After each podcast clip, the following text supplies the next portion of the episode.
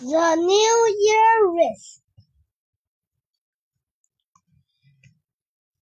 Grand, Grandpa went down. The big, the big day came. The animals had to race across the Blue river. A river? said. I always wish the animal was the best swimming. Some snakes can swim well said Biff. In fact, Ox was the strongest swimming, said Grandma. He was so in the lead. Didn't know why the cat had hopped onto his bunk.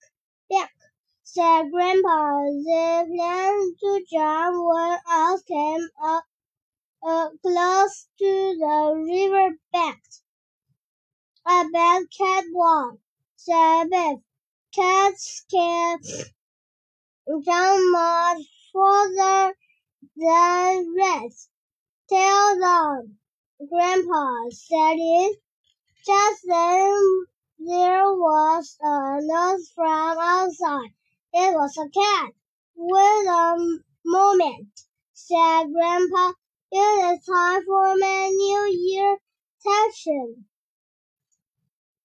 Grandpa Chen, Grandpa Chen put some fish on the on a plate.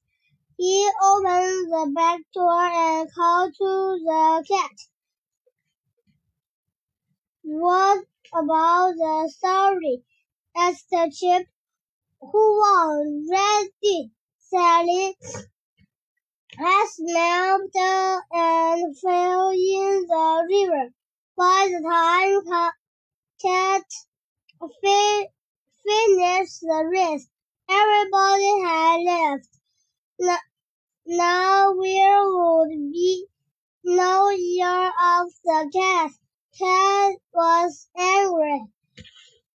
It spelled with red. Some, so why do you find the cat? said Kipper as, as the grandpa. I was born the year of the rat, said Grandpa. At the start of New Year, I like to feed that cat to so sorry for the wreath. The cat went away and its tail on the air. But look, said Grandpa, that even no cats don't like rats. They